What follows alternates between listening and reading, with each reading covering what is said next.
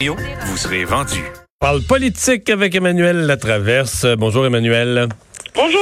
On l'avait pas vu venir celle-là, alors que tout le monde parlait de ce programme de contestation judiciaire, légitime ou pas, Trudeau est responsable ou pas. La commission scolaire English Montreal qui renonce à l'argent. Oui, la commission euh, scolaire qui dit ah, ben finalement, savez-vous, euh, premièrement, soyez rassurés, on n'avait pas encaissé le chèque, on n'avait pas dépensé euh, ce 125 000 dollars pour contester la loi 21, et finalement, on renonce au financement qui nous a été offert par le programme de contestation judiciaire parce que parce que tout ça est trop politique, etc. Il faut dire qu'il y avait beaucoup de pression qui commençait à à s'exercer sur le dos de la commission scolaire. Là. D'un, le fait que euh, la crédibilité de la commission scolaire est remise en question quand on dit qu'elle est sous tutelle, faut-il le rappeler, pour mauvaise gestion? De deux, est-ce que c'est le rôle d'une commission scolaire d'entreprendre ce genre de démarche-là? Une commission scolaire, c'est pas un lobby, c'est pas une association, c'est pas un groupe de défense des droits des minorités anglophones. Sa job dans la vie, c'est de gérer des écoles. Ça n'a aucun rapport. Alors, il y avait déjà un genre de, de militantisme anti-gouvernement de la CAC dans cette démarche-là euh, qui faisait mal. Et là, certains, dont euh, le, candidat à la chefferie du Parti québécois, Frédéric Bastien, évoquaient qu'il y avait peut-être, euh, en effet, un, un, problème légal autour de ça, du fait que la commission scolaire a signé un contrat avec une entité fédérale qui est ce programme-là, alors que techniquement, selon les règles, elles n'auraient pas le droit de le faire. Donc, la, la, la soupe s'en venait pas mal chaude pour la commission scolaire. Moi, je suis pas particulièrement surpris que dans le contexte politique actuel, elle ait décidé de reculer. Ouais.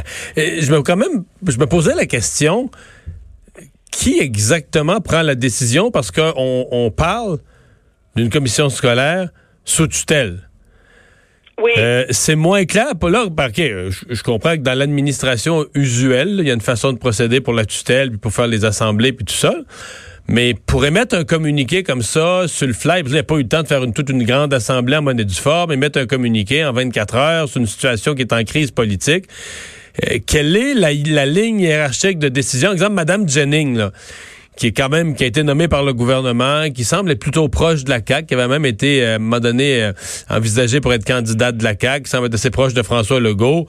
Euh, est-ce qu'elle a joué un rôle? Est-ce qu'elle a dit quelque chose? Est-ce qu'elle n'a pas rapport ben, On n'a pas le fin fond de l'histoire. Non, hein? c'est clair. D'après ce que Jean comprend, c'était dans les conditions qu'elle avait euh, posées pour être tutrice là qu'on ne lui qu'on ne l'empêche pas d'avoir d'avoir les mains libres là-dedans. Et d'après ce que je comprends aussi, même pour les enjeux de tutelle, le Conseil des commissaires, en ce qui concerne les litiges, conserve certains pouvoirs. Donc, qu'est-ce qui est arrivé dans le fin fond de l'histoire pour occasionner ce revirement assez soudain? Euh, ça va être intéressant, mais c'est sûr que c'est pas clair en ce moment. C'est tellement un revirement, tu sais absolue que c'est sûr qu'il y a beaucoup de questions euh, qui se posent, mais je peux dire que la première personne qui est soulagée sur Terre, c'est au gouvernement Trudeau aujourd'hui. C'est Justin Trudeau, mais pour vrai, c'est drôle, c'est la question que j'allais te poser. Là. Justin Trudeau, euh, c'est sûr que lui, il va aller à l'oratoire. il va aller à l'oratoire, il va marcher, marche à genoux en remerciement. Je veux dire, c'est comme... Euh, que ça enlève l'urgence du problème pour M. Trudeau, mais on sent la pression très claire. Là. On a entendu une sortie vraiment assez virulente là, de la part de M. Legault, euh, de la part de ses ministres aussi, à dire que ça prend un engagement d'Ottawa que jamais ce programme-là va pouvoir être utilisé.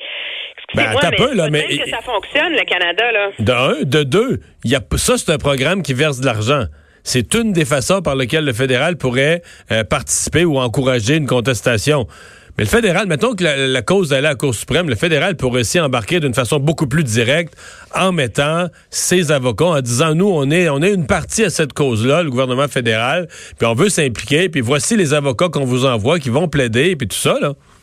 Oui, oui, absolument. Moi, il y a, deux nuances là-dedans. Moi, je pense que sur l'enjeu du programme de contestation judiciaire, je suis de ceux qui trouvent que le discours du Bloc québécois et même un peu du gouvernement du Québec est un peu de mauvaise foi là-dedans. On peut pas dire c'est un programme qui est absolument génial quand ça fait notre affaire.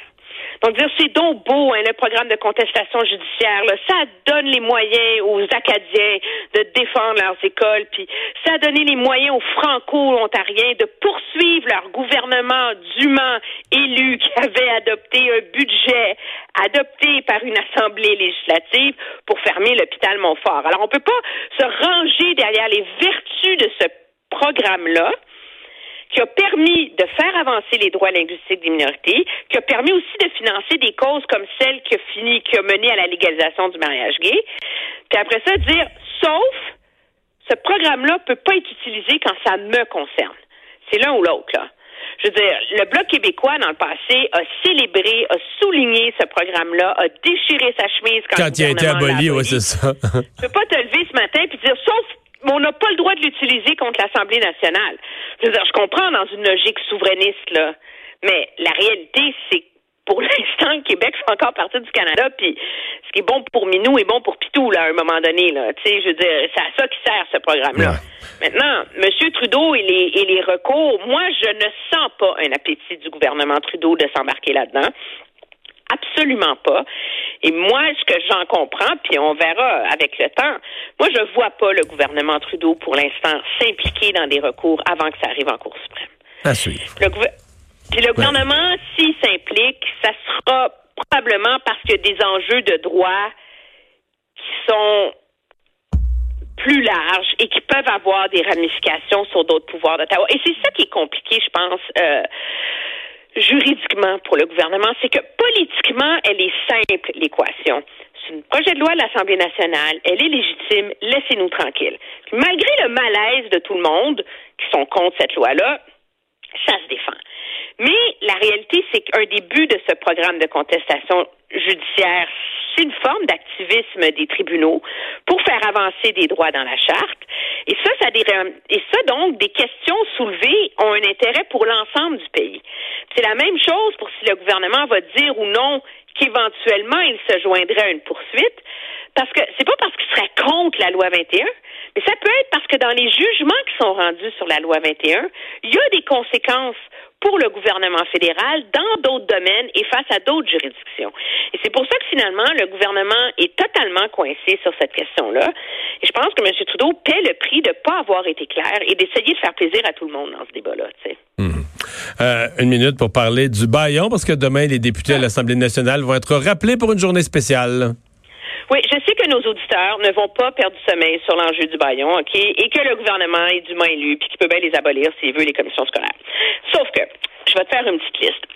Rôle et fonction du directeur général, code d'éthique et déontologie, formation des membres du CA, comité de gouvernance, comité de parents, comité de répartition de parents, comité d'engagement pour la réussite, fonctionnement des conseils d'établissement, nouvelle responsabilité des écoles, nouvelle responsabilité des centres de services, reconnaissance de l'expertise du personnel enseignant, modalités pour le redoublement, la majoration des notes, la formation continue, le choix des écoles, le cheminement spirituel. Veux-tu que je continue?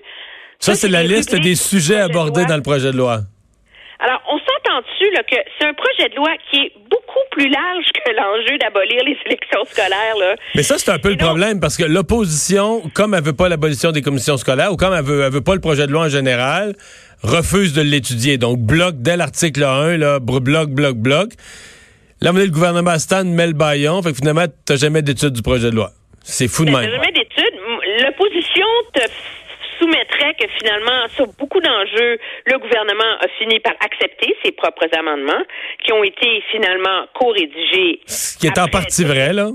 Mais ça explique pas, ça explique pas les 65 heures ou 70 heures de travaux ben, sans avancer. 70 heures pour faire une partie de la liste que je t'ai dit, c'est des enjeux non, ils, n'ont rien de fait, Emmanuel. Ils ont 10 articles. Ben non, mais c'est ça le problème. Ils n'ont rien de fait. Là. Pourquoi? Mais le gouvernement a fait exprès, on s'entend-tu? Ils n'ont pas demandé qu'on mette les établissements scolaires, les, les élections scolaires en premier. Là.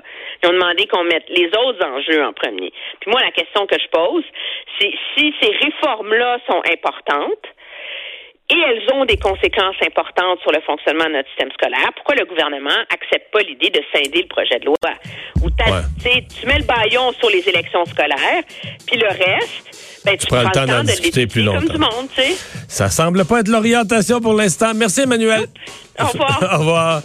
Euh, Vincent, alors, nos Canadiens euh, sont dans l'avion pour quitter la Chine, là. Oui, elle devrait atterrir à Vancouver dans à peu près 6 heures, donc autour de 11 heures ce soir pour se ravitailler puis partir vers Trenton. Donc le vol qui se porte bien. On surveille la météo hein, dans les prochaines heures. 10 à 15 cm cette nuit pour Montréal. Au total, 30 à 50 sur une grande partie du Québec. Euh, jumelé à des vents quand même assez forts. Alors on prévoit de la poudrerie par endroit. Avertissement d'onde de tempête aussi pour la zone euh, de la région de Québec. Alors euh, météo qui risque de compliquer les choses pas mal pour euh, l'heure de pointe demain et l'heure de pointe. Ben, fait les deux heures de pointe. Je dirais ça, oui, l'heure de pointe demain matin puis encore celle de demain après-midi, surtout s'il y a du vent. S'il y a du vent et la poudrerie continue, même eh si la neige ne tombe plus. Merci Vincent, merci à vous d'avoir été là. On se retrouve demain 15h.